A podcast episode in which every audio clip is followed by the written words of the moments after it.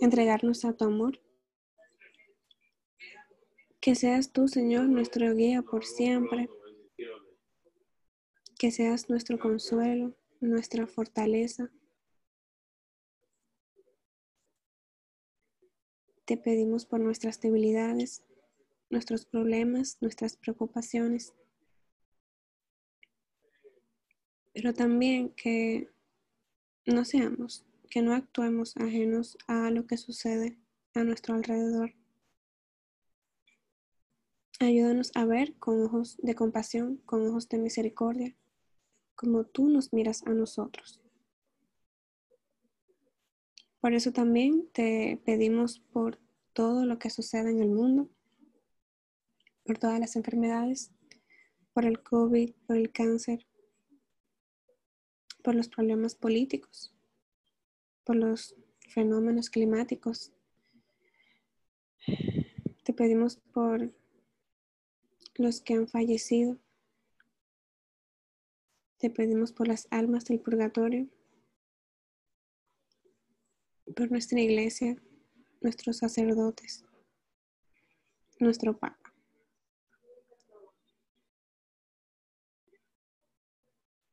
Para que todos, guiados por tu amor,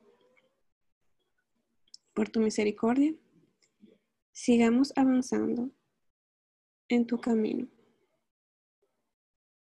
según sea tu voluntad.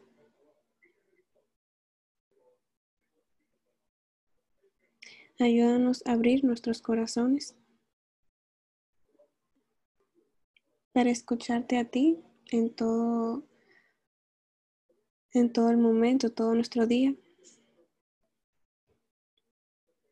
Y ahora, Señor, que podamos escuchar tu palabra, tus enseñanzas.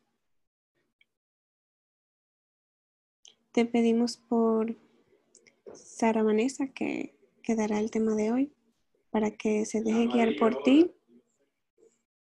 Que sean, Señor, tus palabras, tu mensaje, que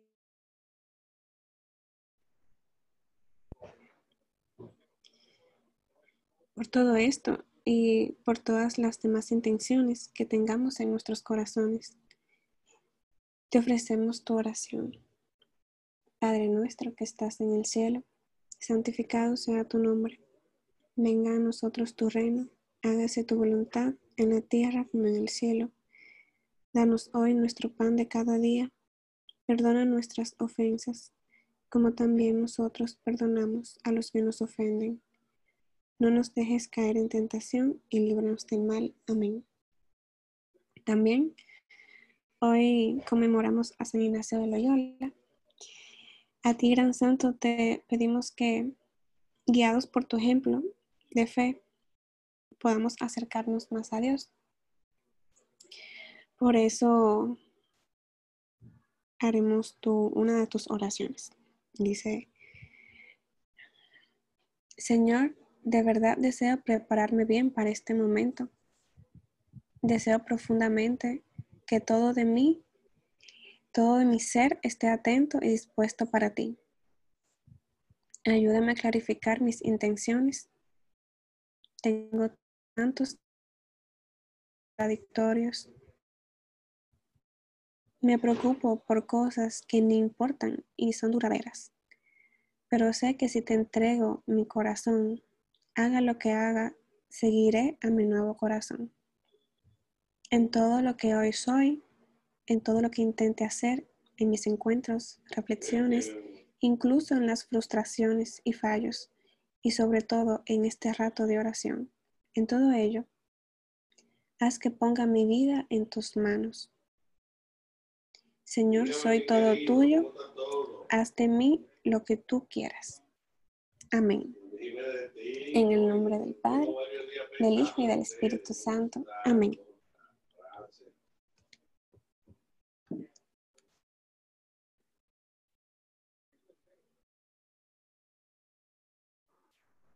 No se vale. A mí no me presentaron, pero bueno. Eh, es mentira, relajando. Chicas, ahora a continuación, Sara Vanessa. Dios te salve María, llena eres de gracia, el Señor es contigo. Bendita eres entre todas las mujeres y bendito es el fruto de tu vientre Jesús. Santa María, Madre de Dios, ruega por nosotros pecadores, ahora y en la hora de nuestra muerte. Amén. Dios te salve María, llena eres de gracia, el Señor es contigo. Bendita tú eres entre todas las mujeres y bendito es el fruto de tu vientre Jesús. Santa María, Madre de Dios, ruega por nosotros pecadores, ahora y en la hora de nuestra muerte. Amén. Dios te salve María, llena eres de gracia, el Señor es contigo. Bendita eres entre todas las mujeres y bendito es el fruto de tu vientre Jesús. Santa María, Madre de Dios, ruega por nosotros pecadores, ahora y en la hora de nuestra muerte. Amén. En nombre del Padre, y del Hijo, y del Espíritu Santo. Amén. Bien, hola, buenas noches. Era relajando, señores. Antes de arrancar con la prédica, eh, vamos a establecer varias cosas.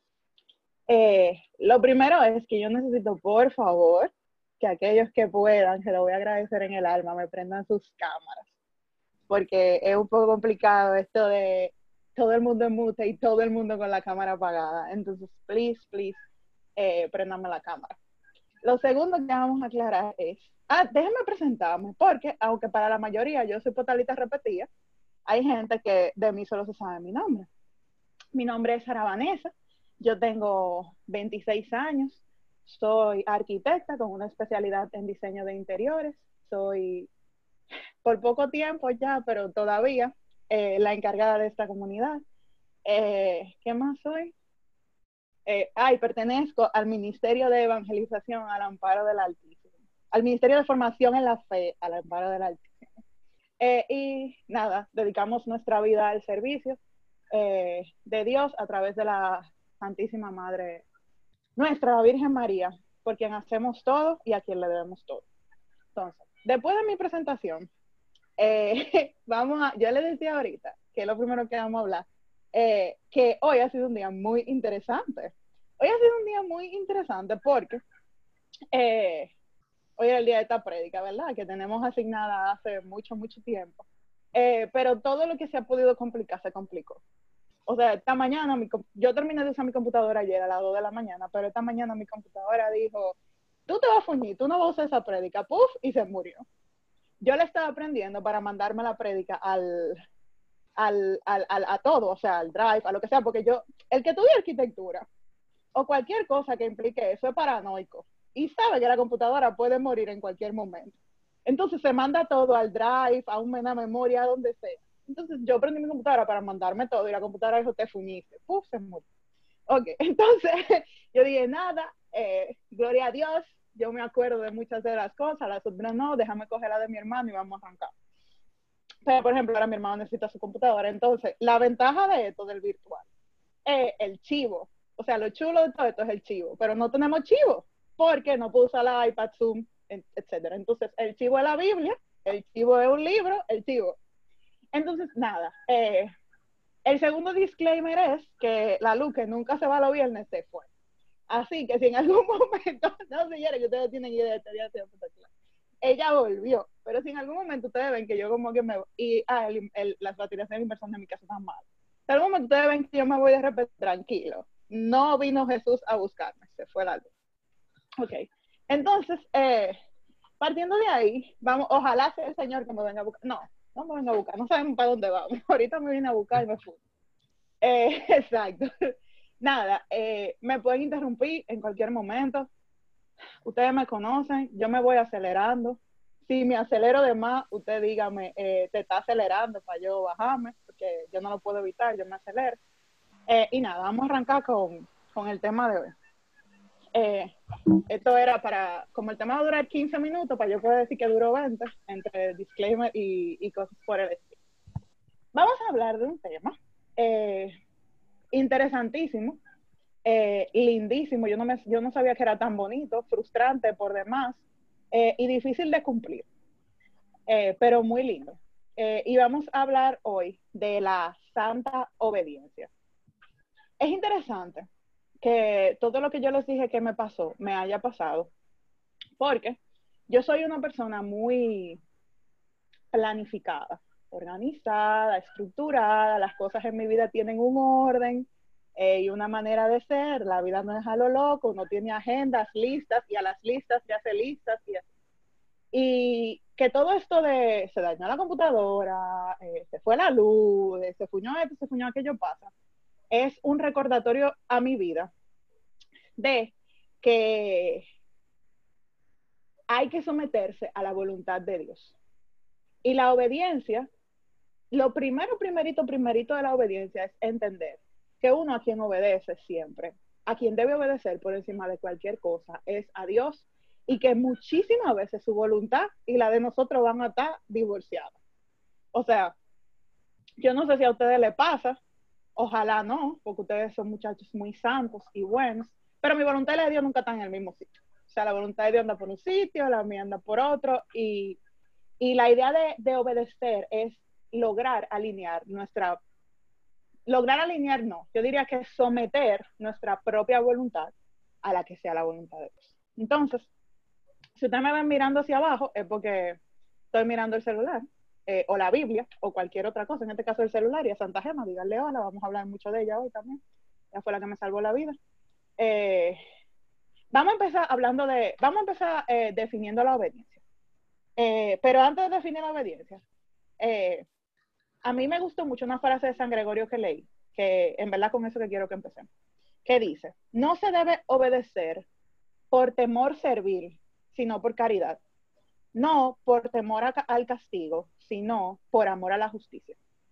Muchos de nosotros vemos eh, aquellos sobre todo que tenemos, aquellos sobre todo que tenemos personalidades un poquito más complicadas, más, más caracteres más fuertes, entendemos la obediencia como, como algo difícil, y no tanto como algo difícil, como una imposición. Obedecer suele asociarse a, fuera de aquí, a algo negativo. Constantemente la gente nos está diciendo que lo que tenemos que quitarnos las ataduras, que no tenemos que obedecer a nadie, que tu cuerpo es tuyo y tú eres libre y tú haces lo que a ti se te dé tu gana. Y entonces viene este hombre que muere por ti y por mí y nos dice que tenemos que, obedecer, que tenemos que imitarlo a él, que es manso y humilde de corazón, no a él que hace milagros, no a él que pone a la gente a caminar entre las aguas, que es manso y humilde de corazón. Y que encima de todo eh, se sometió absolutamente todo, eh, tanto, tanto, tanto, por amor se sometió, que se sometió a una muerte. ¿Y a qué muerte? Regáleme un minuto. Ok, esa es otra de las cosas que va a pasar. En mi casa van a abrir la puerta y yo les voy a decir que no, pero van a seguir entrando. Confíen. Eh, eh, les decía que en un mundo en el que se nos dice que uno hace lo que le da la gana y si cualquiera que quiera que quiera que tú no hagas lo que tú quieras, lo que te está eh, frustrando, sometiendo u oprimiendo, entender que la obediencia no es solo una virtud, sino la más grande de las virtudes es prácticamente ir contra corriente. Eh, y dice Santo Tomás eh, que la obediencia es, vamos a hablar mucho de, dos gente hoy, vamos a hablar mucho de Santo Tomás, de tres gente, vamos a hablar mucho de San Agustín y vamos a hablar mucho de Santa Gente. Pero vamos a hablar mucho de Santo Tomás sobre todo, porque Santo Tomás explica en suma teológica eh, de manera muy heavy, no sencilla, eso no fue lo que dije, heavy. la obediencia como, no solamente como una virtud, sino como la virtud. O sea, de entre las virtudes morales, la obediencia es la que prima. Eh, en el sentido de que eh, dirigir el alma hacia hacer todas las otras virtudes, al final es obedecer y someterse a ellas. Y él define la obediencia como la virtud moral que prepara la voluntad para cumplir los deseos ordenados por los superiores. Les decía eh, esto eh, y Santo Tomás define, la, eh, define tres tipos de obediencia. Sumamente interesante, porque la gente decía como que hasta dónde es que hay que, sobre todo los institutos religiosos, hasta dónde es que yo tengo que obedecer, porque tengo que obedecer en todo, tengo que, que, tengo que obedecer solamente lo que yo quiera, etcétera. A lo que eh, Santo Tomás estableció tres tipos de obediencia. De obediencia, de obediencias verdaderas, porque hay una falsa obediencia de la que vamos a hablar. La primera es la obediencia suficiente para salvarse. esta obediencia es obedecer en lo que hay que obedecer. La gente que está en los institutos religiosos, cada instituto religioso tiene una regla específica. Los, los jesuitas, a propósito de San Ignacio de Loyola, tienen una regla específica. Los franciscanos tienen una regla específica. ¿Cuál es la obediencia para salvarse? Obedecer a su superior en lo que diga las reglas. Si usted obedece a su superior en lo que diga las reglas, usted se salva a punto porque eso es lo que usted tiene que hacer. Cualquier cosa que de ahí se salga, si usted no la quiere obedecer, pues esos son sus problemas. La segunda forma de obediencia, que, de la que habla, habla Santo Tomás, es la obediencia perfecta. ¿Cuál es la obediencia perfecta? Obedecer incluso en aquello a lo que no se está obligado. Y de esta, en esta obediencia nos vamos a detener un ratito para ir viendo varias cosas. Lo primero es que la primera obediencia, y él lo dice, el, o sea, lo explica, eh, es la necesaria para salvarse. Usted no tiene que obedecer más de ahí para salvarse. Chill. Pero eh, esto tiene única y exclusivamente el mérito de la obediencia. High five, usted sacó A en esa materia y punto. Eh, ahora, cuando usted decide por voluntad propia obedecer más allá de lo que tiene que obedecer, esto, número uno, trae múltiples beneficios al alma y número dos, es sumamente laudable. ¿Por qué? Lo primero es que el Señor nos dice que usted agarra su cruz, carga con ella y lo sigue.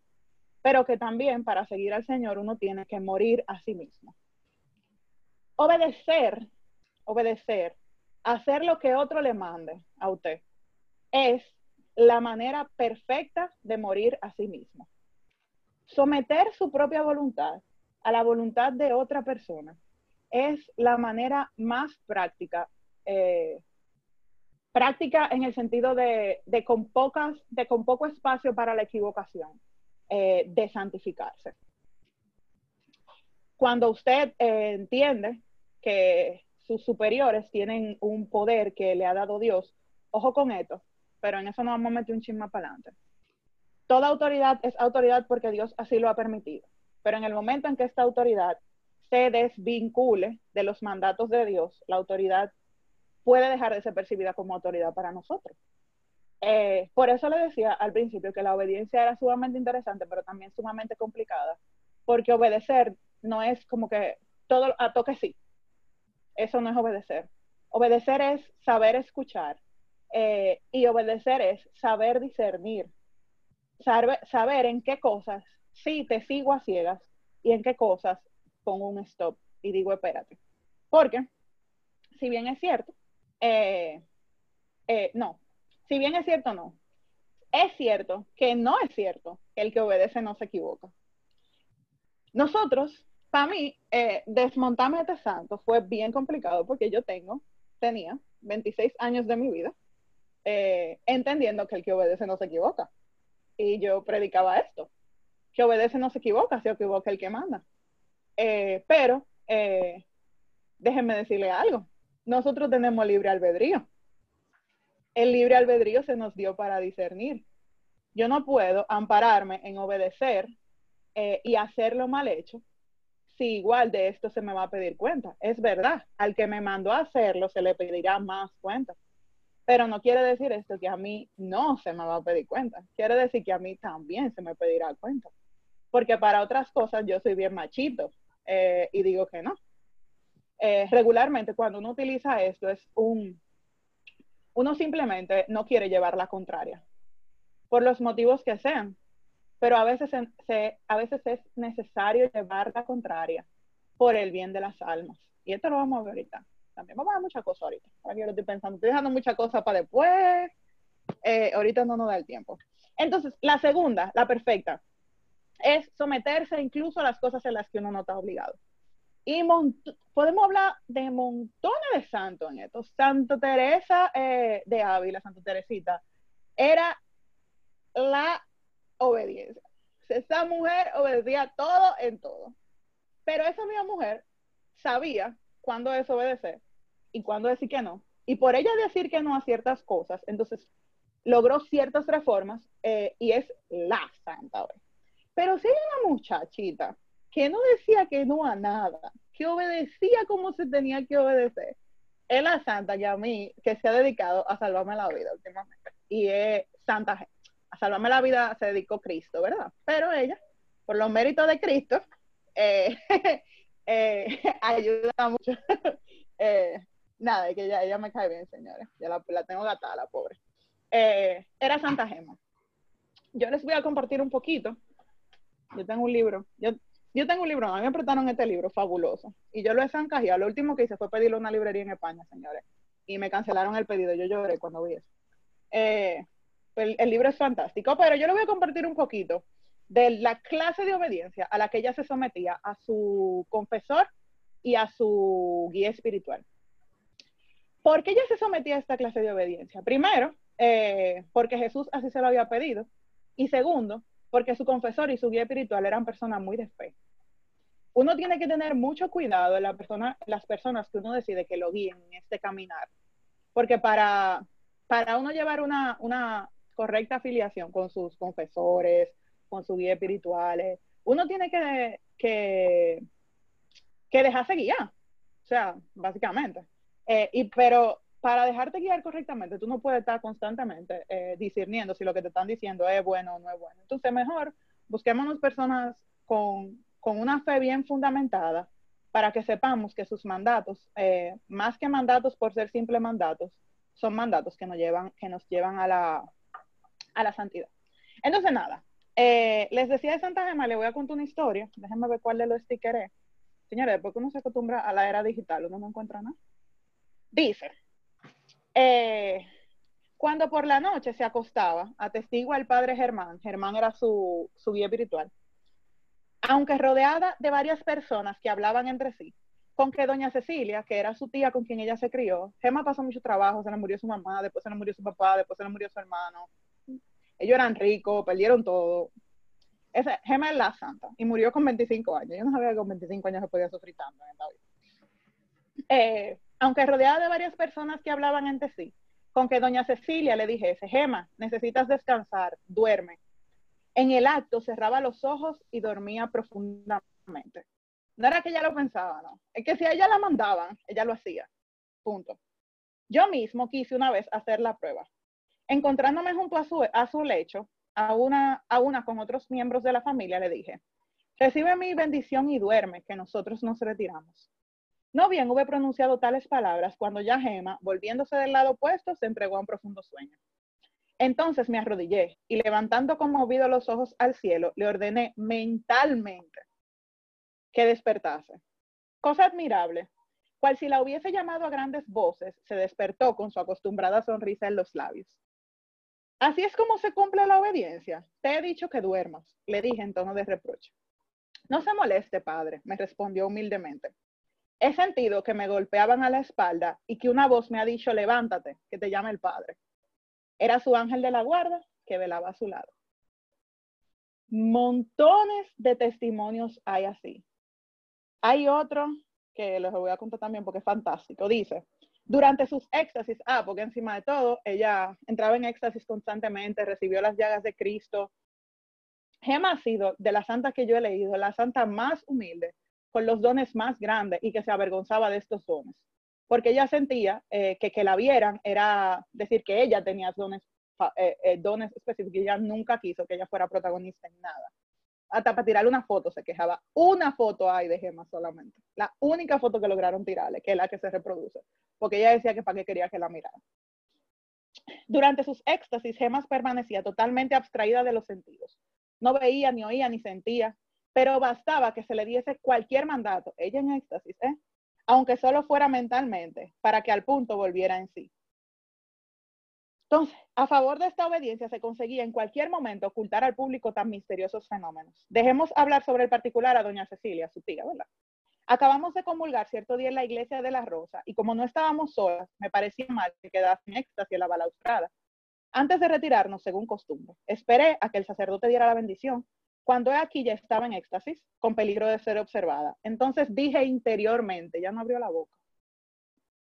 Nótese bien, interiormente y sin proferir palabra. Oh Jesús, si es vuestra voluntad, haced que por obediencia recobre inmediatamente los sentidos.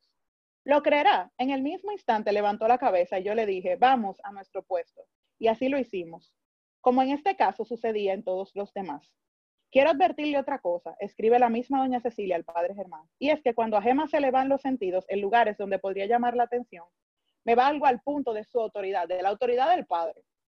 Oh Jesús, si es vuestra voluntad hacer, hacer que por obediencia al Padre Germán vuelva inmediatamente sí, en sí, o bien si no es tu voluntad que no suceda. Apenas pronunciadas estas palabras, vuelve al uso de los sentidos. En estas ocasiones, como despertando de dulcísimo sueño, exclamaba, qué bien estaba con Jesús.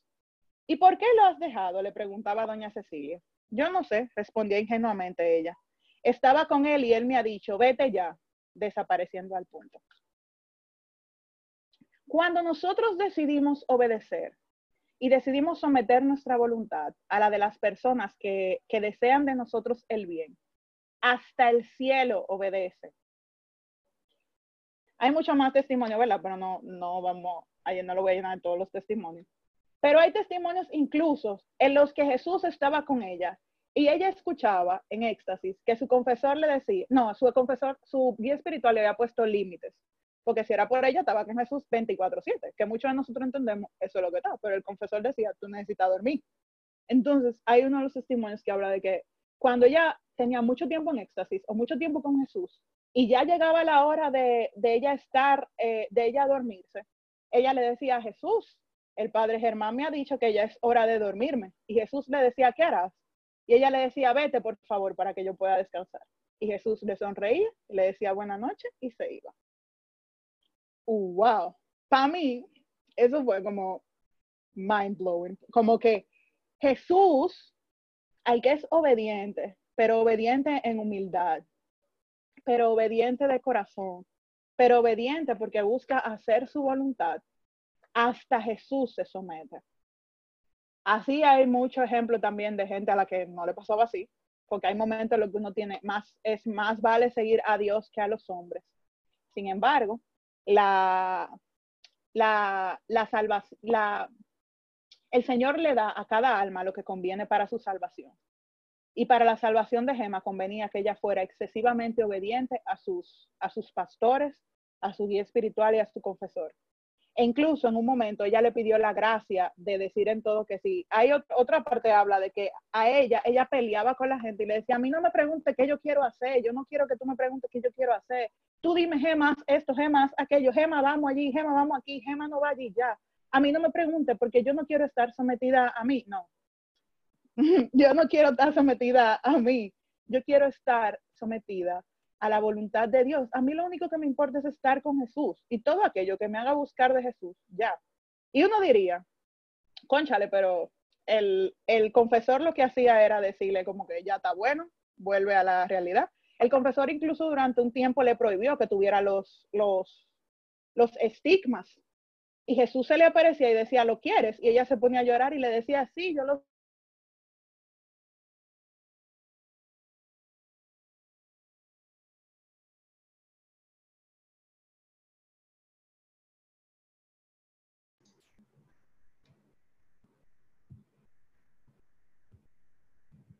¿Fue Vanessa que se fue? Ya viene en breve, sí. Ah, ok. Sí, vamos a darle unos minutos. No, es que pensé que fui yo, que pensé que era mi... Sí, yo también. Eso pasa.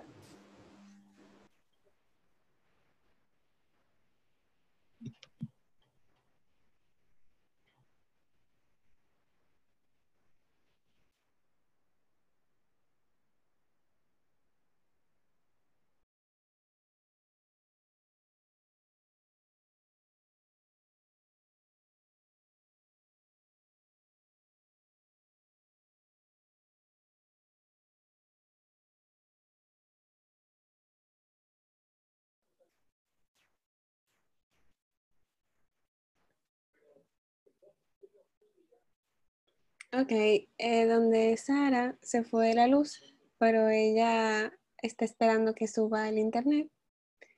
No desesperéis, ella va a volver.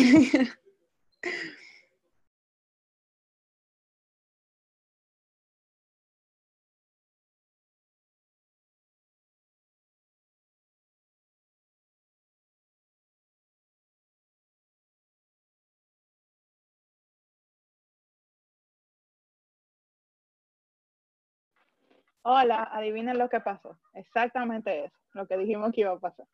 Se fue la luz, pero gloria a Dios. Eh, te quedaste con los estigmas, que a ella le decían que no podía tener los estigmas y que ella decía que sí que los quería y ahí te fuiste. Y ella le decía que sí que los quería y se, se le rajaba a llorar a Jesús. Y le decía a Jesús, yo los quiero, pero no, porque mi confesor me ha dicho que no. A esa clase de, de esa clase de obediencia era que, a la que se sometía Gemma. Y esa es la obediencia perfecta a la que se refiere. Lo siento, señores. Y esa es la obediencia a la que, a la que hace referencia Santo Tomás, a la obediencia perfecta.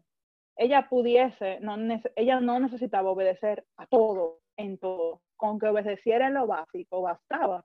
Sin embargo, ella entendía que la purificación de su alma, yo no sé qué purificación, porque su, su mismo confesor relata en, uno, en otro escrito, que ella nunca pecó mortalmente y que ella y que tampoco pecó venialmente eh, consciente de ello. Eh, em, y eso es Santa Gemma, que nunca pecó y se somete. Yo no sé nosotros que vivimos del pecado qué es lo que vamos a hacer con nuestra vida. Eh, pero vemos en Gema no solamente el sometimiento y la obediencia a la, a la voluntad divina de todo en todo, sino el sometimiento y la obediencia a las personas que, e, para ellas representaban una autoridad. Pero este sometimiento era, así, eh, no solamente porque ella lo había decidido y Dios le había dado esta gracia, sino también porque todo el que la, guiaba y, que ella seguía era gente de una piedad, de un corazón y de una bondad increíble. Nadie habría hecho nada para, para maltratar a Gemma. Y si muchas veces le alejaban de Jesús, que si le decían que hoy no fuera misa o le decían que un día no comulgara o lo que fuera. Eh, hasta esto servía de testimonio, porque aquel que veía un alma tan dulce y plena someterse incluso ante las cosas que ella no quería hacer, entendía que había en ella algo diferente. Y no solo el sometimiento, sino el sometimiento sin quejas. Muchos de nosotros obedecemos, es verdad, y hacemos lo que se nos manda, es verdad, pero hacemos el berrinche del año para hacerlo sí, yo estoy haciendo lo que tú quieras, pero te dejo saber constantemente que lo estoy haciendo porque tú me mandaste. Y peleo y refunfuño. Entonces, al final, pierdo todo el mérito que pude obtener por haber hecho aquello. De cuántas, cuántas cosas se nos mandan y cuántas gracias, no, cuántas gracias perdemos por el hecho de que, de que nos quejamos de hacerlo.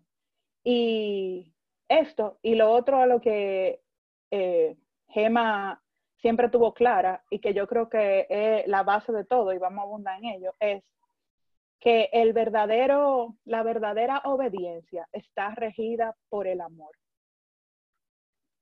No me someto, no para que no me castiguen. No me someto para que me vean. Me someto porque amo al Dios del cielo y como amo al Dios del cielo, sus mandatos son los que de verdad me van a llevar a la salvación.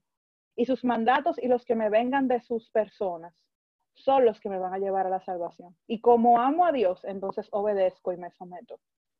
Y sí, obedecer sin querer obedecer tiene sus méritos. Pero obedecer queriendo obedecer tiene los méritos en mayúscula todo, con signos de exclamación. Y si a alguien le debemos obediencia ciega y absoluta, eh, obediencia perfecta, perfectísima, diría yo. Eso no lo dijo Santo Tomás, para que no se lo vayan a, achacar a él y después yo digo una herejía y el pobre santo anda en boca de ustedes por una herejía que dijo Sara Vanessa que él dijo. Eh, si hay una a alguien a quien le debemos obediencia, es a nuestro Señor Jesucristo. Obedecer a los hombres es difícil, pero es a veces hasta llevadero, porque en la medida en que tú te vas relacionando con una gente, obvio, eso pasa con Dios también, pero en físico, tú te vas relacionando con una gente, me están apagando la cámara, ¿qué lo que? Empiezan a prender la cámara otra vez. Ok. me está, no tengo, no tengo nueve gente aquí. Ok, yo tengo nueve gente. Ok. Eh, que eso es lo que muestra el iPad. Podemos continuar. Eh, si está, eh, a quien, si, si bien es cierto que a nuestros amigos y compañeros, etcétera, uno, uno a la autoridad, uno suele irla conociendo, pues entonces uno va eh, metiéndose y literalmente conociendo, y uno más o menos sabe ya los mandatos que a uno le van a poner. Eh, sin embargo, someterse a Dios es el sometimiento perfecto, pero a veces es tan complicado, porque someterse a Dios, muchas, someterse, y no quiero usar la palabra someterse, que está bien usada, pero obedecer a Dios muchas, muchas veces es llevarle la contraria a nuestra propia voluntad. Stephanie decía, cuando empezamos esto, y te lo agradezco en el alma, Stephanie, porque me diste pie a que yo enlazara otra cosa, eh, que ella tuvo que hacer todos los, ella vivió toda su vida, no, ella no dijo toda su vida, pero, pero como yo soy la que voy a contar la historia, y esto voy a hacer de cuenta como que mi hermano Guillermo que la está contando y le voy a poner todo el sazón que yo quiera. Stephanie duró toda su vida pensando que ella iba a hacer su especialidad en imágenes, ¿verdad? Si me voy equivocando en el cuento, me lo va diciendo. Eh, pero las verdades absolutas, la cosa que yo puedo agrandar no me la corrige, Stephanie. Gracias. Está ahí todavía. Estoy hablando de ella sin saber si ya está ahí. Ok, ya está. Eh, sin embargo, a sus veintitantos años, cualquiera pensaría, bueno, si tú tienes tanto tiempo con eso en el corazón, pues es la voluntad de Dios. Pero a sus veintitantos años se dio cuenta que el Señor quería otra cosa. ¿Cuántos de nosotros tenemos miles de planes hechos? ¿Cuántos de nosotros tenemos 20 años, 17 años, pensando que teníamos que estudiar arquitectura y de un momento a otro quizá el Señor te pida que baraje tu vida y que te dedique a predicar? O tú tienes toda tu vida creyendo que tú te vas a casar y a los 25 años el Señor te dice, tú eres monja, sacerdote. O tú tienes toda tu vida a la inversa, pensando que tú vas a ser monja o sacerdote. Y a los 22 años el Señor te dice, tú te vas a casar, tú vas a ser padre de familia, tú vas a ser una madre abnegada. ¿Cuántos de nosotros, en lugar de obedecer a Dios ciegamente, nos detenemos a plantearle nuestros objetivos y a, y a pelear con Dios, al único al que debemos obedecer ciegamente? Pero ¿para qué yo voy a pelear contigo? O sea, si hay alguien que sabe lo que a mí me conviene, si esta conversación de dos, Dios y yo, si en esa ecuación hay alguien que sabe lo que a mí me conviene, probablemente no soy yo y digo probablemente pasé, ¿verdad? Un poco polite. ¿En qué sabes Dios? ¿Por qué yo voy a seguir constantemente justificándome en mi cabeza, no por esto, no por aquello, y queriendo llevar la contraria, no, pero cuando ya tú me lo dijiste, cuando todo me grita que yo lo que tengo que hacer es obedecerte, dice Al único que tenemos que obedecer enteramente, a Dios. Y si nosotros debemos obediencia perfecta a nuestros superiores, a Dios le debemos una obediencia ciega. El Señor nos da razones cuando quiere, porque Él quiere. Pero Dios es Dios. Dios no tiene que darte razones. Yo se lo estoy diciendo a ustedes, pero yo me lo estoy diciendo a mí. ¿eh? Dios no tiene que darte razones. Dios no tiene que darte razones del por qué tú creciste creyendo que, que su voluntad era una cosa y ahora Él ha querido que su voluntad sea otra. Probablemente tú creciste creyendo tú que esa era su voluntad. Dios no tiene que darte explicaciones porque hoy vaya a llover eh, si él ayer te dijo que no saliera con paraguas, porque él es Dios, él hace lo que le da la gana con todo. Sin embargo, es delicado y a veces se sienta hasta explicarnos. Entonces, si nosotros queremos verdaderamente santificarnos, eh, nosotros lo que tenemos que hacer es cerrar los ojos del, del mundo y abrir los ojos del alma, escuchar a Dios y hacer su voluntad, aún eso sea llevarme la contraria. Aún eso sea no, eso sí es muy heavy. Eso es como que nuestra voluntad está alineada a la de Dios.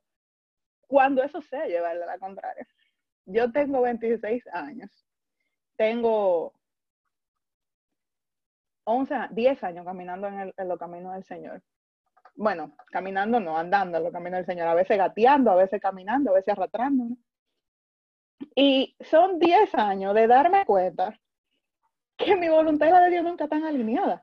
Pero a quién le importa. Ojalá, bendito sea Dios, si tu deseo es el de Dios. Pero en lo que el hacha va y viene, haz el deseo de Dios. Nunca, óigame, nunca en el tiempo que yo tengo caminando en la fe, hacer mi voluntad en vez de la de Dios me ha salido bien. Never in the life. Sin embargo, cuando a Dios le pregunto las cosas, cuando oro las cosas, cuando yo soy la impulsividad, cuando me detengo y en vez de ser impulsiva, le pregunto a Dios qué Él quiere. Y, y cuando lo que Él quiere no necesariamente sea lo que yo quiera, pero es lo que Él quiere. Y lo hago, aunque no quiera hacerlo, aunque me duela un poco, aunque lo que sea, siempre termina bien. Y, y bien no necesariamente lo hice, uff, y estoy tranquila. Bien es que probablemente después de tres o cuatro años que yo me doy cuenta que esa vez que yo hice aquello, debía hacerlo. Y bien es, no sabemos. Hay muchas cosas que uno que yo he hecho, yo, eh, pero que yo sé que a todo el mundo le pasa. Que uno dice, ¿para qué yo lo hice? Pero que uno sabe que fue Dios que lo mandó. Dios sabrá. Usted encárguese de cosechar. Usted encárguese de sembrar. Que el Señor se encarga de cosechar. Olvídese de eso. Eh, y hay una... No, antes de entrar en la tercera forma de obediencia. Eh, ¿Cómo se obedece a Dios correctamente siempre? Amándole y amando. Uno entiende que obedecer es someterse y lo es. Uno entiende que obedecer es una gente con un látigo dándote para que tú hagas algo, la, la, la. No, hombre. Cuando uno decide amar, y quiero hacer énfasis en esto, decide amar. Por muy lindo que se lo pinte Disney, por muy heavy que parezca que usted abrió los ojos y vio al, usted se cayó en el colegio, se le cayeron los libros, alguien se abajó a dárselo y ese era el amor de su vida. Por mucha, por mucha teoría que, que le pongan las princesas de Disney, que las amo. Bueno, las amaba, ahora mismo no, porque Disney está vuelto un etcétera con toda la ideología de género. Pero por muy bonito que Disney se lo ponga, amar es una decisión. Usted decide amar y decide no amar, punto. Eh, cuando usted toma la decisión de amar a Dios, cuando usted la tome, en el momento que usted quiera tomarla, tómela. Eh, usted no lo va a amar al instante, porque amar, aparte de una decisión, es un proceso constructivo. Y crece con el intercambio de ideas, con la comunicación, con el conocimiento del ser amado, etc. Eh, cuando usted decide amar a Dios, usted se va a dar cuenta que no hay otra opción a obedecerle. Sé que no la hay. No hay, no es como que o te obedezco o no hay un no ahí. Amar a Dios implica obedecerle en todo. Y si no le obedecemos en todo, no es, no, nuestro amor no ha alcanzado la perfección. Yo no quiero decir que no lo amamos, porque a veces amamos de manera imperfecta. Pero alcanzar la perfección del amor es someterse tanto, tanto, que nosotros seamos capaces de obedecerle santamente de decir, Señor, sí, yo no entiendo porque tú me estás mandando por ahí. De hecho, por ahí no es que yo quiero ir. De hecho, lo que yo te dije fue que no me llevara por ahí. Eh, pero si tú me estás llevando por ahí, yo voy por ahí, porque yo estoy segura de que yo no sé más que tú. Y la tercera de las obediencias, aunque quizá volvamos a hablar de esta un poquito más ahorita, eh, es media pesada, como, y Santo Tomás la llama, voy a decir ahora, espérense, se movió el chivo, lo siento. Se cerró el chivo, dame un segundo. El chivo y la luz están eh, iguales. La tercera es la obediencia desordenada. Y es la que obedece incluso en lo ilícito. ¿Cuál obediencia desordenada, Sara Vanessa? Tú me dijiste que Santa Gema obedecía absolutamente todo, que Santa Gema hacía todo, que Santa Gema le decía a Jesús que no, a Jesús, Santa Gema, y tú me estás diciendo que hay una obediencia desordenada. La hay la hay, porque eh, obedecer sin juicio, sí, no digo, no te lo estoy diciendo yo, te lo dijo Santo Tomás, ahí sí lo pueden culpar a él, pero si ustedes van a echar un pleito, lo echan con él. Él está por allá arriba cerca de Señor Santo Tomás. Yo, esto es un paréntesis, pero es una frustración que quiero compartir. Entre no entender la suma teológica, no entender la, la mitad de las escritos de Santo Tomás y tener que leer a Santo Tomás con tres diccionarios al lado porque no entiendo. Yo dije, déjame buscar qué edad murió este hombre, porque esa sabiduría se alcanza, según yo, más o menos a los 124 años. Santo Tomás murió de 47 años. Así que yo no sé ustedes, pero yo estoy tarde, de 47 años. Eh, pues nada, eh, nada más para que sepan que estamos tarde, que debimos empezar a escribir antes de ayer. Eh, pero, ¿qué? Okay. La obediencia desordenada es aquella que te hace obedecer y al momento hacer cosas ilícitas o llevarle la contraria a Dios. Uno a veces piensa que tiene que, si su pastor lo mandó, decía a toque sí, a toque sí, a toque sí. Sin embargo, eh, pienso en Juana de Arco, eh, Santa Juana de Arco, una niña también, una chamaquita, era chiquita, creo que fue como con 19 años que, pasó todo lo que, que, le pasó todo lo que pasó. La, la condenaron a muerte, la condenó a muerte su obispo por llevar la contraria. Pero es Santa Juana de Arco. Pienso en, en San Francisco de Asís, que no era que desobedecía eh, per se, pero que cuando lo dieron por loco, sus mismos, eh, sus mismos superiores, de cómo era posible que él iba a andar mendigando y cómo era que él, lo dieron por loco, él igual siguió adelante con lo que el Señor le había mandado y es hoy San Francisco. Pienso en, ya se lo comentaba, en Santa Teresita, que igual eh, tuvo que, llevar la contraria una que otra vez para poder lograr la, reforma carmelita que necesitaba pienso en el pobre Pío de Pietrelchina. Pío vivía con un lío. Siempre había un sacerdote diciéndole algo, diciendo algo malo de él, o, o, mandándolo a hacer cosas que no eran. Y hoy es San Pío.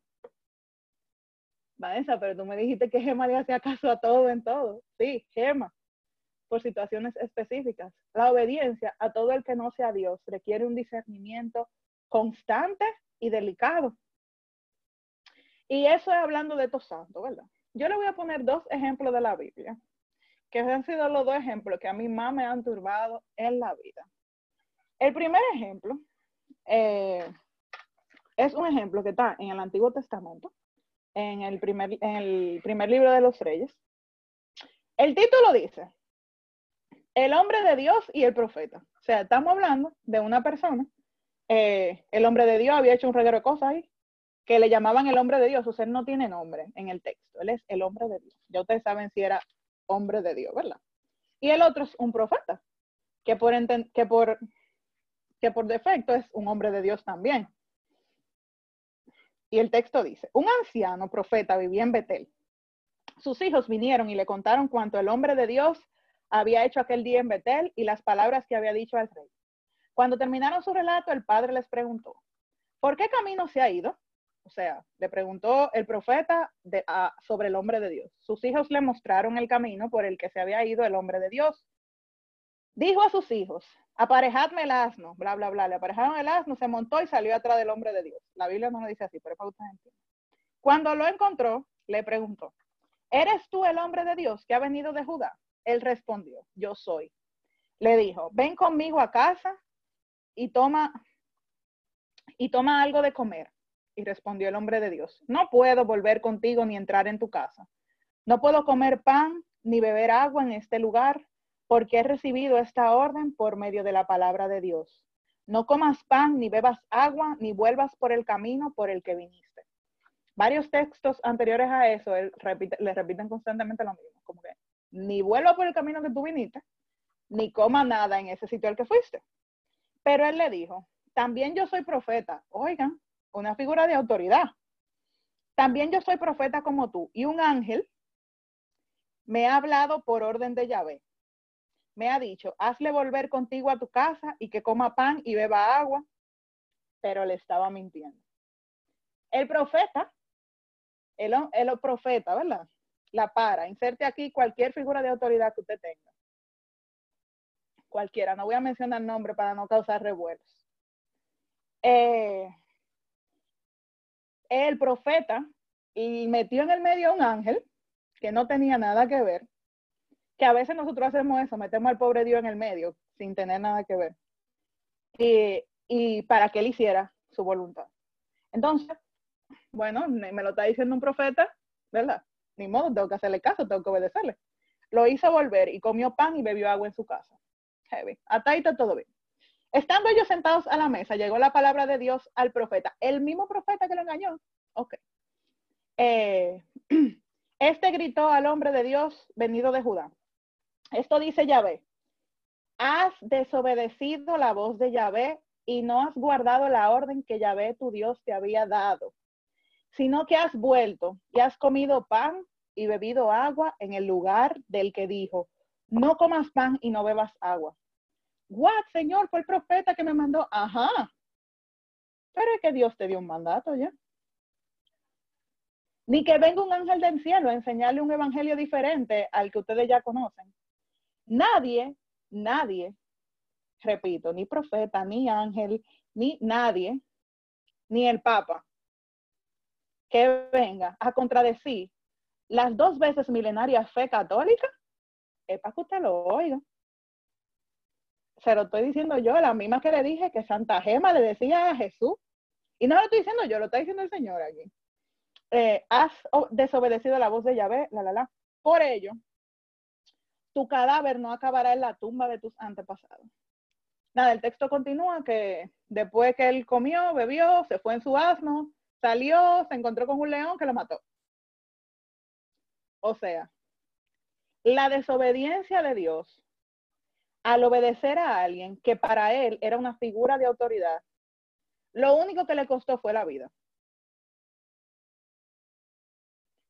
A nosotros nos puede costar el alma, nos puede costar la santidad. Por eso les decía ahorita que la obediencia a ciegas es mala, pero que la obediencia requiere un discernimiento muy delicado. Por eso, a quien ustedes elijan, porque así como se elige amar, se elige a sus guías espirituales. A quien ustedes elijan como guía, como guía espiritual, ténganle mucho cuidado. Porque con buena intención o mala intención, puede recomendarle cosas que van en contra de la voluntad de Dios. Y lo menos que va a pasar es que te va a encontrar un león y te va a matar en el camino. Y a propósito de eso mismo, aquí estamos viendo un caso de lo que ocurre. Pero muchos de nosotros también pecamos eh, por omisión. Y uno no, no suele confesar esos pecados. Pero atento a obediencia también, no hago lo que me mandan, pero tampoco llevo la contraria. Es como que por la paz, por los amigos, para que la gente no se ofenda, etcétera. No llevo la contraria. Simplemente, bueno, no le hago caso, pero tampoco le hago más nada. Entonces, vamos a, echar unos cuantos capítulos más para adelante. Y vamos a ver eh, la epístola a los Gálatas que escribió San Pablo. Es bien interesante porque aquí Pablo le echa un boche a Pedro. Crisis, drama, sí, eso fue lo que yo hice. Pablo, que es verdad que es Pablo, agarró al primer papa y le dijo, usted está mal. Ok, vamos a detenernos aquí. Eh, si bien es cierto que eh, muchas veces a nosotros no nos gusta corregir a nuestras autoridades. La corrección eh, fraterna es parte del amor. Porque el problema no es necesariamente que él está haciendo lo mal hecho, quien sea. Vamos a poner otro ejemplo. Eh, estoy viendo a José Manuel. Yo siempre estoy viendo a José Manuel en mi pantalla. Voy a poner a José Manuel de ejemplo. Eh, José Manuel está viendo que yo, eh, como figura de autoridad que soy, señores, yo soy una autoridad, como figura de autoridad que soy, estoy haciendo lo mal hecho. ¿Qué pasa con que Sara Vanessa haga lo mal hecho? El problema no es que Sara Vanessa haga lo mal hecho y se condene, porque si por su gusto muere, que le sepa gloria. A lo que me refiero es, yo lo voy explicando, a ver, no muera. Eh, el problema es un problema que Sara haga lo mal hecho. Pero el problema es que Sara que hace lo mal hecho como figura de autoridad, va a lograr que otros pequeños hagan lo mal hecho, entendiendo que Sara Vanessa lo está haciendo bien. Y si José Manuel sabe que Sara Vanessa lo está haciendo mal, y no la corrige, José Manuel no solo va a ser culpable de que Sara Vanessa se queme en el fuego eterno del infierno, sino de todas las almas, de todas las ovejitas que le cayeron atrás a Sara Vanessa e hicieron también lo mal hecho.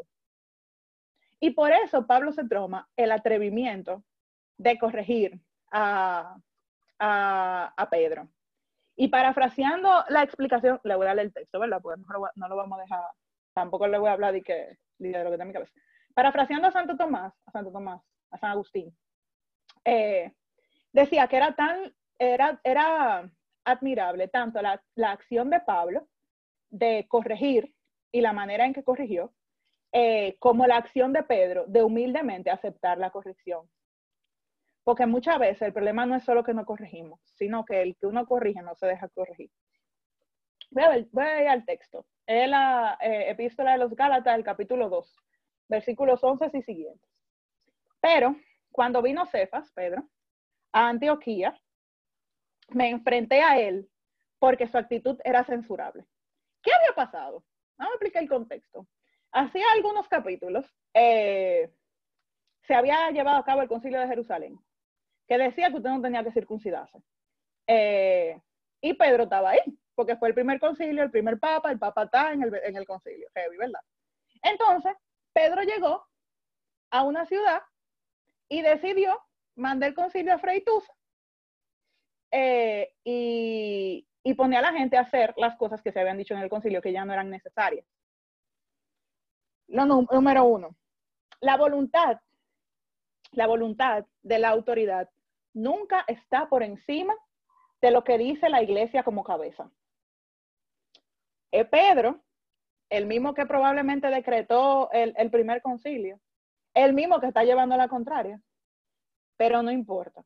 Su voluntad no puede ir en contra de lo que la iglesia manda, así él sea, no el Papa, no, porque usted puede decir lo que sea del Papa ahora, no, y hablo del Papa de, de, Francisco, de Benedicto, de Juan Pablo, del que usted quiera, usted dice lo que quiera. Pero de que estamos seguros de que Pedro era el primer Papa, era el primer Papa. De los otros podemos dudar si usted quiere. No puede dudar porque la iglesia no lo deja. Pero si la iglesia lo dejara, lo podría dudar. Pero de Pedro usted no puede dudar porque está ahí. Bueno, no hay, eso es una flor, está ahí. Eh, y decía, resulta que antes que llegaran algunos de parte de Santiago, comía en compañía de los gentiles. Pero una vez que aquellos llegaron, empezó a evitarlos y a apartarse de ellos por miedo a los circuncisos. Y los demás judíos disimularon como él, hasta el punto de que, de que el mismo Bernabé se vio arrastrado a la simulación. Ustedes están viendo el problema. Bernabé andaba con Pablo y Bernabé sabía que lo que. Pero si Bernabé está viendo a Pedro hacer lo mal hecho, Bernabé que sabe que lo que se va a perder. Porque el Papa está haciendo lo mal hecho. Entonces, Pablo sigue diciendo, pero en cuanto vi que no procedía rectamente, conforme a la verdad del Evangelio, dije a Cefas en presencia de todos. Lo corrigió en público.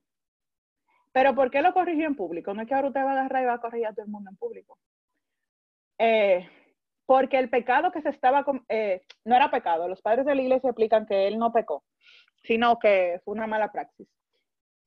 Y los padres de la iglesia, San Agustín y Santo Tomás explican que él no pecó, eh, que fue una mala praxis. Y, pero se cometió en presencia de todos. Hay que corregir en presencia de todos para que el resto que también lo estaba haciendo mal corrija su error. Y dice, y le dijo, si tú siendo judío vives como gentil y no como judío, ¿cómo tú fuerzas a los gentiles a que vivan como judíos? El problema es que era que él quería que se cumplieran unas leyes que ya se habían hablado de que no se necesitaban cumplir. No estamos hablando del decálogo, estamos hablando de las 2.358 reglas eh, de los judíos que no tenían que hacer. Por ejemplo, lo de la circuncisión. Entonces, él no solo le echa un boche. Bueno, bien, no fue un boche. Él no solo lo corrige, sino que lo corrige con autoridad. Él es su súbdito, pero por ser su súbdito no quiere decir que no tiene la autoridad de corregir lo que está mal hecho. Se lo dice, o sea, mi hermano, si usted sabe que no hay que hacerlo, porque usted se lo está imponiendo. Con esto, con estas dos cosas, eh, con estos dos últimos textos, quiero, quiero cerrar, pero no con ello quiero, quiero dejarlos. Quiero que entendamos que a mí, eh, quiero que entendamos dos cosas. Para ser buen jefe, hay que ser buen empleado. Para saber, para ser para ser buen, eh, para ser buen jefe hay que saber someterse. Nadie que no sea un buen súbdito termina siendo un buen rey, porque el que es mal súbdito abusa cuando llega rey. Hay que obedecer, tenemos que obedecer para que si en algún momento de la vida, por pura misericordia y para la salvación de nuestra alma y de la que nos, de la de la de aquellos que nos rodean, el Señor nos pone en una posición de autoridad, sepamos que las reglas y las normas que, debamos, que le vamos a aplicar a los demás no pueden ir en, detrimento de, su moral, ni en detrimento de su persona, ni para humillarlos, sino para que estos crezcan en la fe.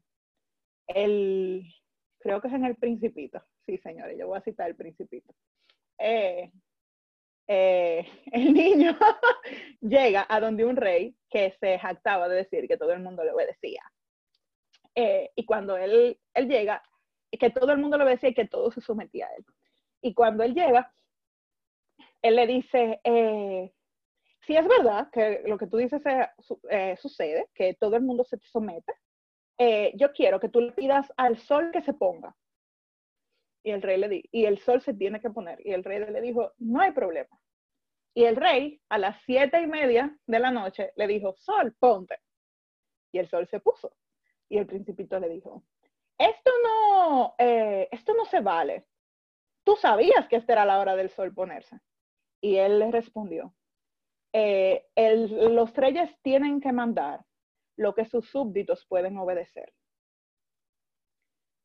Nuestro Señor es así mismo. El Señor nunca, jamás te va a poner un mandato que tú como súbdito o como esclavo, pero esclavo de amor, no puedas obedecer. Si el Señor te está pidiendo lo que sea, así sea, lo que sea, así sea que te aguante, así sea que esperes, así sea que te sientes a esperar. Eh, perdón, Señor, yo estoy frustrada con la espera. Eh, así sea que te saque un ojo, que no va a pasar.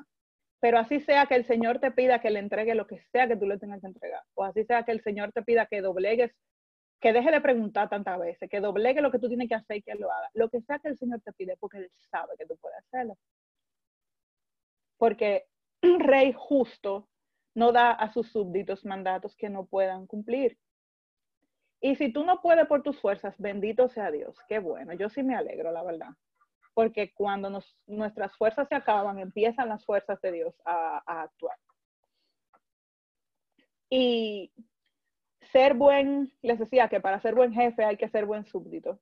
Ser buen súbdito también es tener la capacidad de decir, mi jefe lo está haciendo mal, déjame yo ayudar, déjame yo poner de mi parte, déjame yo buscar la forma de corregir. No para yo quedar bien, no para yo decirte corregir, sino porque yo no quiero que su alma se queme en el infierno.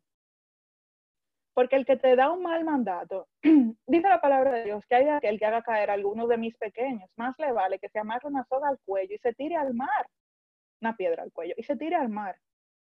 Si yo dejo que tú permanezcas en el error, si José Manuel deja que yo permanezca en el error, atento a ella, él la que sabe y ella es la jefa, al final yo no se lo, yo creo que yo se lo voy a agradecer, pero yo no se lo voy a agradecer porque mi alma se va a condenar. Entonces, cuando usted vaya a dejar pasar ciertas cosas, piense que usted lo que, que por dejarlo pasar y usted entendiendo que usted está llevando la paz, usted lo que va a lograr es que el alma de esa persona se queme eternamente en el infierno. Y, y, y, no solo eso, y eso, el no querer que el alma se queme el, de otro se queme en el infierno es saber amar. Amar correctamente. A mí no me gusta corregir, señores. Yo soy malísima corrigiendo. Yo cuando tengo que corregir a alguien, se lo delego a quien sea. A mí no me gusta corregir. Por eso mismo, por lo mismo que he mencionado, porque a mí no me gusta que la gente piense que le estoy llevando a la contraria, etcétera, largo, etcétera. Sin embargo, a veces digo, conchale, porque te quiero, si de verdad te quiero, te corrijo. Créame que si yo me tomo el tiempo corregirle a alguien porque yo lo quiero, o porque el Señor me lo, me lo ha pedido, no, no, es más fácil tú dejar que la gente se tropiece y ya. Eh, esto y saber corregir, pero saber obedecer. Y la clave de saber obedecer es saber amar. No hay que darle mucha vuelta, no hay que, digo, habrá que darle mucha vuelta en, en algún momento. Pero en lo que llega el momento, lo primero es saber amar. Cuando usted ama a Dios, usted le obedece porque usted sabe que sus mandatos no son para no quemarme en el infierno, o para o irme para el cielo, sino porque tú has sido tan bueno, tan bueno, tan bueno conmigo, yo te amo tanto que sin importar la consecuencia de lo que sea que vaya a pasar por yo hacer tu voluntad, yo la voy a hacer. ¿Cuánto más fácil? Voy a poner un ejemplo de la vida real. A veces uno no quiere hacer la cosa. A uno no le gusta despertarse temprano. Qué duro, señores, despertarse temprano. Yo no sé para ustedes, pero yo valoro mi sueño después que estudié arquitectura, que eso no tiene madre. Lo más heavy es yo poder despertarme sin alarma. Pero, si Anabel mañana me dice que tenemos que despertarnos a las 6 de la mañana, porque ella necesita que yo la acompañe a buscar el no sé qué de la boda, por mucho que me duela el sueño, por mucho que yo quisiera quedarme durmiendo hasta que Cristo venga, yo me voy a parar feliz a las 6 de la mañana, porque yo amo a Anabel lo suficiente como para doblegar mi voluntad de pasarme el día durmiendo, el sábado durmiendo, y ayudarle en lo que ella me está pidiendo. Inserte aquí cualquier cosa. La obediencia se hace difícil en la medida en la que uno ama poco. Cuando uno ama mucho, obedecer es súper sencillo porque usted se da cuenta de que usted lo está usted va a complacer a otro al ser amado. Entonces, obedezcamos, pero antes de obedecer, amemos para que obedezcamos de corazón y no como una imposición. Y verán las gracias que tiene el alma. Y si el que obedece no se equivoca, se aplica a alguien, es a Dios. Dios nunca se equivoca. En lo en lo que tiene la humanidad de existencia, que son muchos años, Dios nunca se ha equivocado.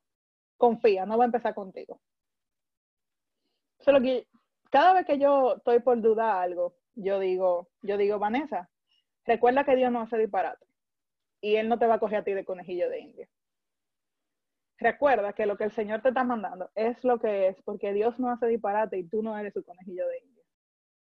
Y por más que tú quieras, por más que tú quisieras creer que su voluntad no es la que él quiere, es mentira, esa I am so sorry. Alinea la tuya con la suya. Sí, porque uno se pone a discutir, a pelear con Dios. No pelee con Dios, dale para allá y ya. No, no lo piense tanto. No le busque tanto pero, no le dé tanta vuelta. Si es, es. Y si es de Dios, miren, cuando Dios quiere, se mete por la rendija, por el huequito chiquitititititito, por ahí se mete Dios. Entonces usted lo que está haciendo es retrasar la voluntad de Dios, pero la voluntad de Dios siempre se hace. Coopere mejor con la voluntad de Dios. Mejor que se diga, lo, que Dios diga, lo logré con fulana, que Dios diga, lo logré a pesar de fulana. Entonces, esto es todo. Ay, señores, yo dije que yo iba a acabar en 15 minutos. Eh, antes de la oración, tienen al, miren, señores, yo no lo quiero decir mucho, pero la inversión no se ha vuelto a pagar, yo estoy sorprendida. Eh, ¿Tienen alguna pregunta antes de que oremos?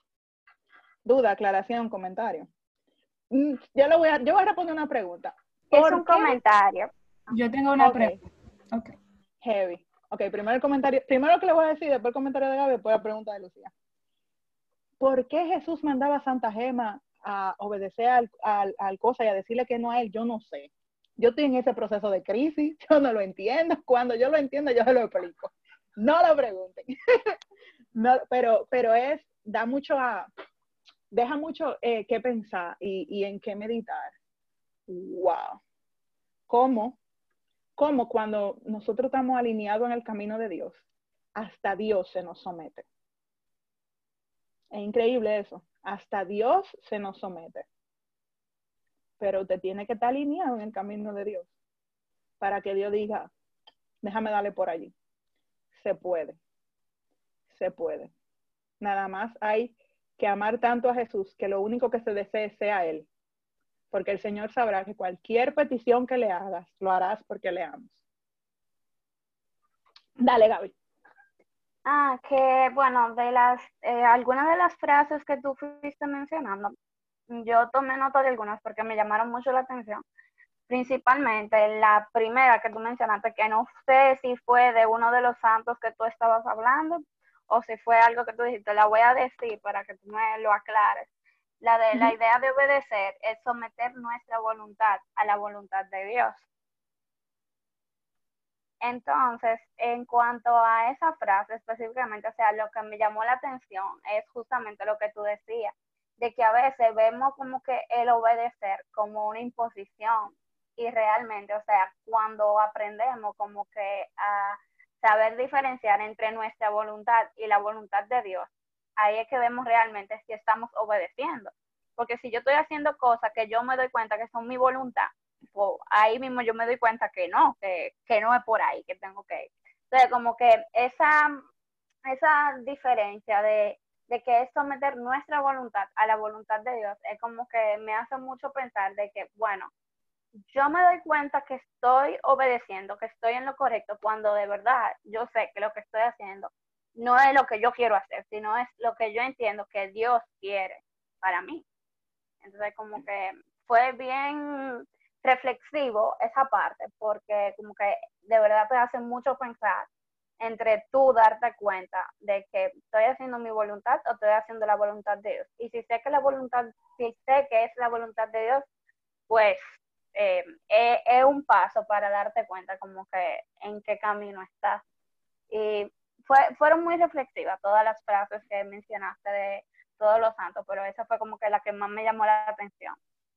Y me gustó mucho el tema en general. Gracias, Gaby. Gracias por compartir eso. Eh, esa frase está heavy. Yo no la tengo en mis notas, probablemente la leí por ahí, no me acuerdo. Y por si no la dijo nadie, igual, de la para donde me vayan a canonizar, si me canonizan, ustedes pongan eso en algún libro y digan que yo lo dije, pero yo probablemente no haya sido yo, pero no me acuerdo de dónde fue que lo saqué.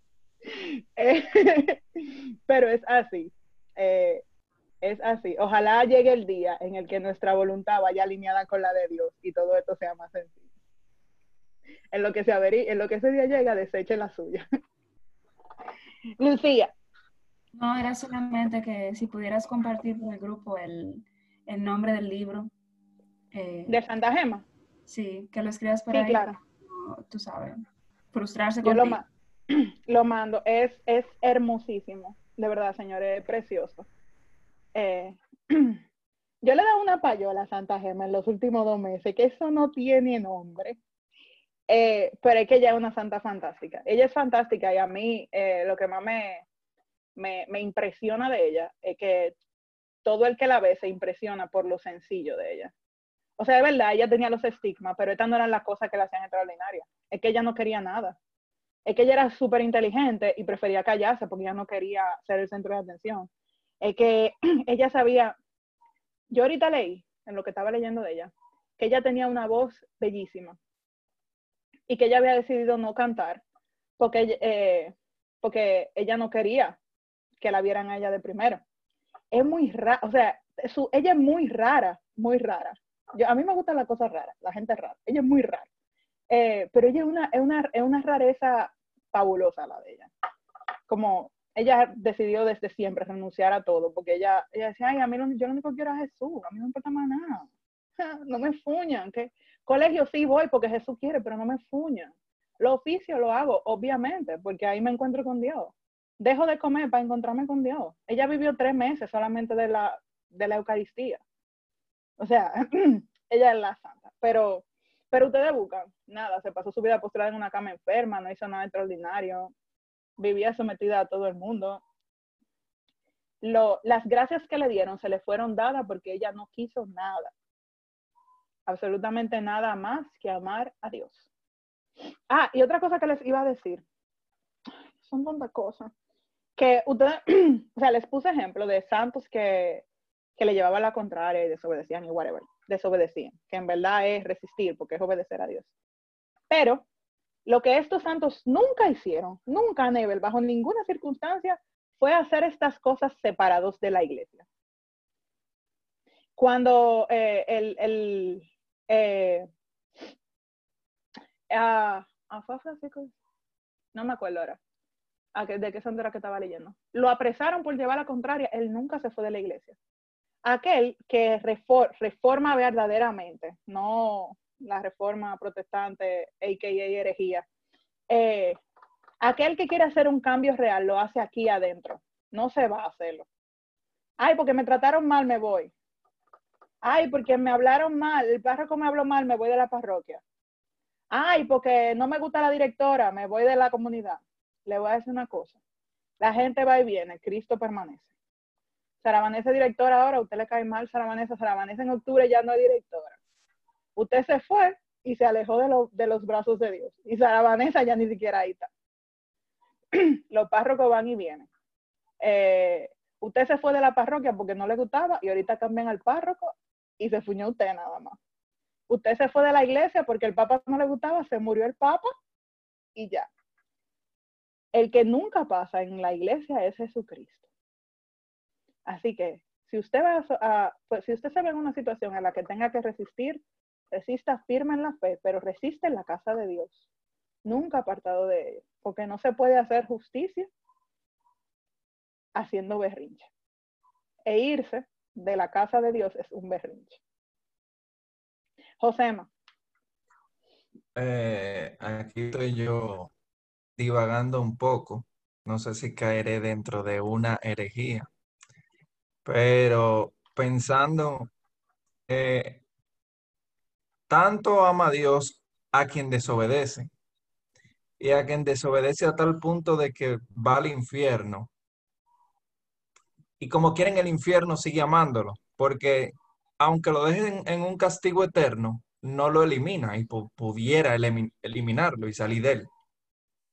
¿Cuánta más gracia entonces nos daría a nosotros por ser obedientes a Él, por ser fiel? Si a lo que están en el infierno, como quiere estando en el infierno, Él de cierto modo los ama, porque permite que aunque estén en ese castigo, sigan existiendo, por decirlo de alguna manera. Nada, era eso solamente. Yo espero que no sea una herejía, porque si es, no tengo con qué combatirlo. Espero que no lo sea. Eh, pero sí. Así como el que se condena por desobediencia se fuñe, el que por obediencia, eh, por, el que con obediencia responde se salva. ¿Y de qué manera se salva? ¿Alguien más tiene algún comentario, duda, aclaración? ¿Algo que quiera decir? ¿Alguna queja? Pueden externar su queja al chat privado. hablamos de que corrieron a Pedro en público, pero a mí no, yo no cojo eso. vamos a hacer una breve oración para que a mí no me maten. Ay, Dios mío. Vamos a hacer una oracióncita. Cierren sus ojitos. Tomen actitud de oración. Nombre del Padre y del Hijo y del Espíritu Santo. Amén. Amado Dios, bendito seas. Bendito eres tú que todo lo haces por mi bien y para mi mayor gracia. Bendito eres tú, Señor, que te sometiste a una muerte y muerte de cruz para que yo pudiera salvarme. Bendito eres Jesús que en todo obedeciste a tu Padre por la salvación nuestra. Haz que a imitación tuya también sepamos nosotros obedecer al Padre en todo, para que con nuestro ejemplo otros también se salven y se acerquen a ti. Bendito eres tú, Jesús, que duraste 33 años en la tierra. Y 30 los duraste sometidos a tu Santísima Madre.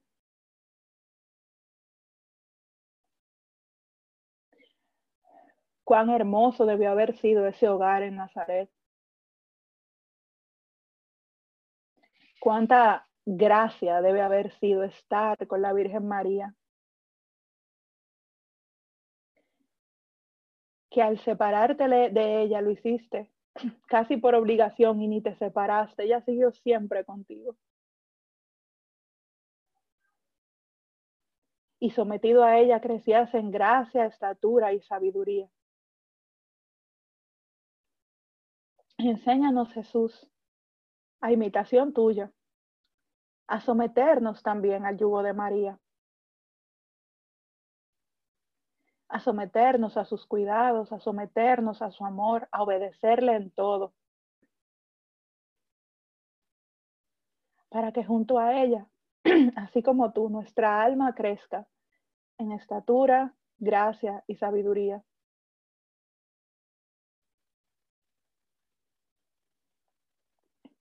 Si tú, que eres Dios, decidiste obedecerle a ella por tanto tiempo en todo, ¿quién soy yo, gusanillo de la tierra, para buscar otra casa, otro hogar que no sea el vientre de María que te creó a ti también, Jesús? Si tú aprendiste con ella y de ella a orar, ¿quién soy yo para buscar esa ayuda en otro lugar? Si tú aprendiste con ella y de ella a, a tratar al prójimo, a ser, ¿quién soy yo para querer formar mi alma en otro lugar que no sea ella?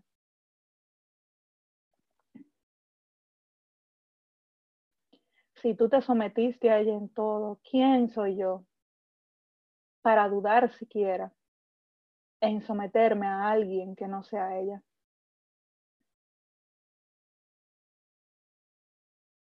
Siempre le pedimos a María que nos ayude a acercarnos a ti. Pero hoy especialmente queremos pedirte a ti, Jesús, que nos muestres cómo acercarnos a ella.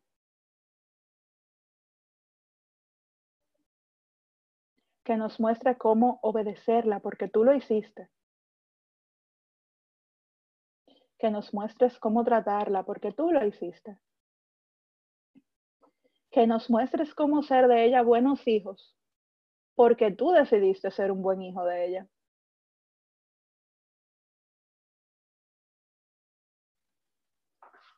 Que nuestra vida sea siempre junto a ella. Que permanezcamos sometidos a ella desde hoy y para siempre. Para que cuando la cruz nos alcance, para que cuando los problemas nos alcancen, ella esté también ahí a los pies velando por nosotros como lo hizo contigo.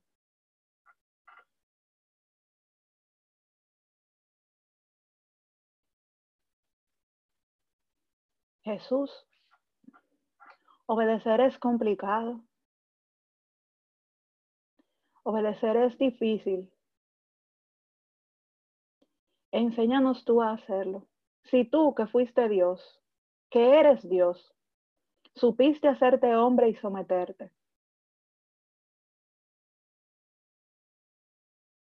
Y muy probablemente esta sumisión la aprendiste también de tu Madre María. Que podamos nosotros también de ella aprender a obedecer.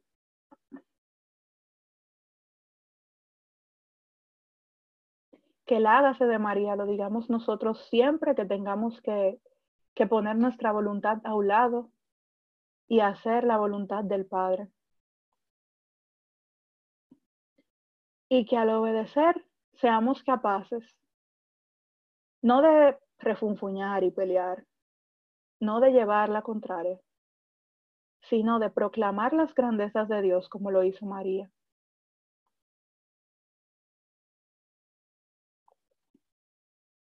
Someterse a la voluntad de Dios la hizo a ella tu madre. Y muy lejos de preguntarse o de reclamarle a Dios el haberle cambiado los planes, su alma proclamó las grandezas del Señor. Y se alegró su espíritu porque en ella vio él la humillación de su esclava que se alegre nuestro espíritu cuando por escuchar tu voz y tus mandatos dobleguemos nuestra propia voluntad y sometamos nuestra alma a lo que sea que nos pidas. Que no llore ni se entristezca mi corazón por tener que andar caminos que yo no me había trazado para mí, sino que brinque siempre de alegría mi alma por saber que te has tomado el tiempo de trazarme caminos. Y más que pensar que tu voluntad y la mía no son la misma, agradecer que tu voluntad y la mía no sean la misma, porque tú estás enderezando mi camino al cielo. Jesús mío, yo no puedo prometerte que siempre voy a ser sumiso. Yo no puedo prometerte que no voy a preguntar y no voy a dudar, porque mi humanidad me puede. Yo no puedo prometerte que quizás no me duela, pero sí prometerte que pondré todo de mi parte para en medio del dolor, cuando abandone tu voluntad, yo sea capaz de glorificarte. Para que en medio de mis dudas personales yo no dude nunca de ti. Y sin entender el camino y sin saber cómo va a terminar, y sin saber siquiera cómo va a empezar, sea yo capaz de colocarme en la vestimenta de la humildad y de vestirme con las virtudes de María como armadura y arrancar el camino que tú has pautado y trazado para mí.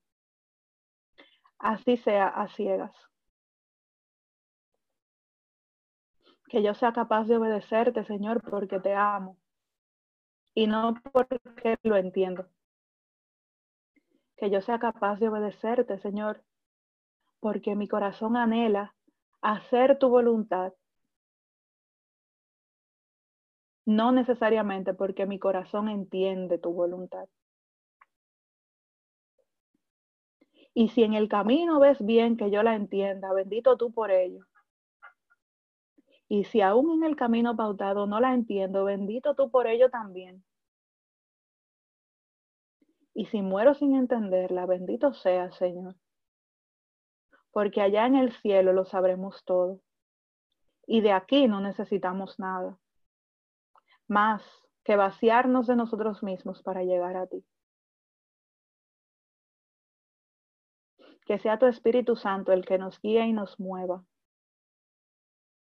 Y que cuando no querramos someternos, Señor, el Espíritu Santo y nuestro ángel de la guarda sean capaces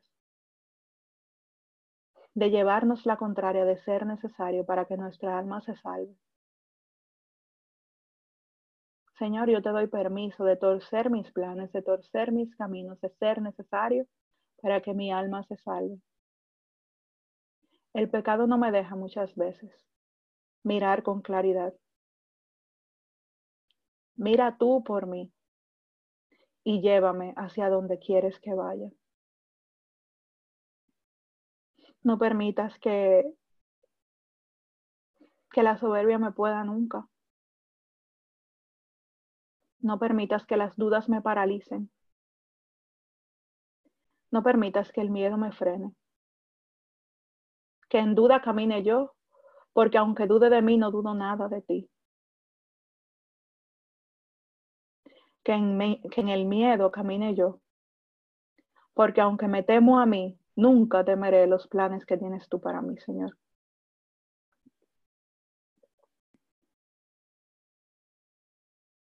Hazme un instrumento perfecto para que con mi ejemplo otros también te obedezcan, Señor. No para que nadie me vea a mí, sino para que sepan que si no es por ti, yo no tengo nada y no haría nada. Eclípsame en todo Jesús, para que el que brille siempre seas tú. Para que la luz de cualquier cosa que haga yo sea la tuya.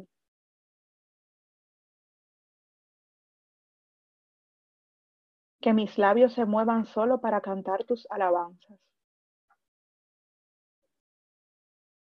Que mis ojos busquen mirar solo las cosas que me traen a tu lado. Que cada uno de mis sentidos se someta a ti, Señor, y a tu voluntad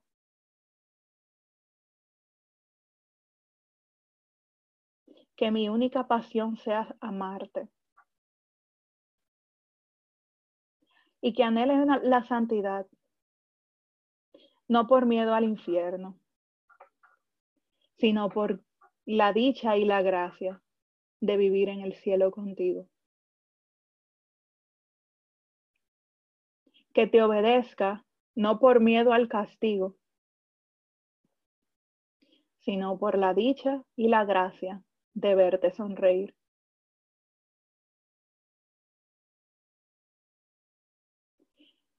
Qué hermoso sería Jesús escucharte junto a María hablar de mí como tu hijo, hablar de mí como tu hija y sonreír. Y que sonrías porque me miras y sabes que busco de ti siempre. Que mi vida te haga sonreír a ti y a tu madre. Y si alguna de las cosas que hago no te gustan, te doy permiso, Señor, para que la apartes de mi vida, aunque yo sufra en el proceso.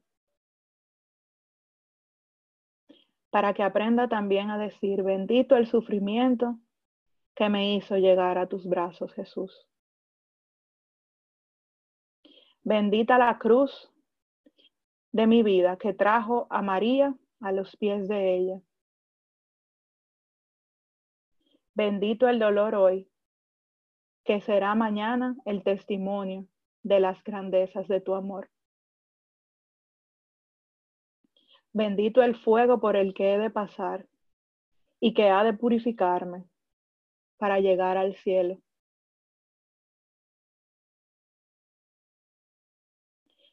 Bendita la, bendita mi alma cuando la doblego a tu voluntad. Bendito seas tú, Jesús, que me mueves a dejarlo todo por ti, por amor a ti.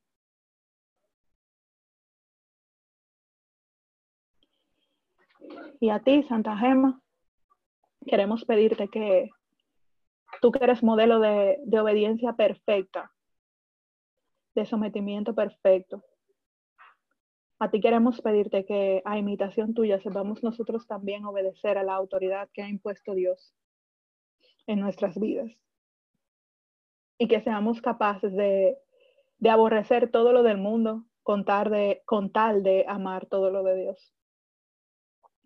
Enséñanos, Gema, a obedecer perfectamente.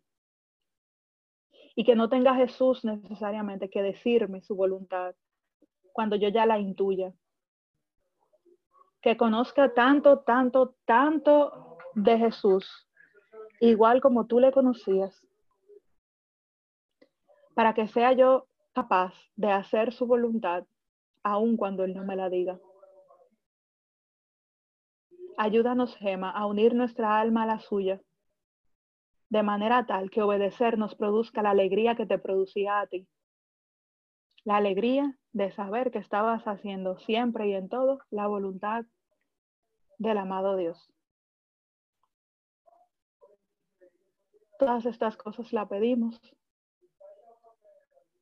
en atención a los méritos de Jesucristo y por la intercesión de su Madre, la Santísima Virgen María.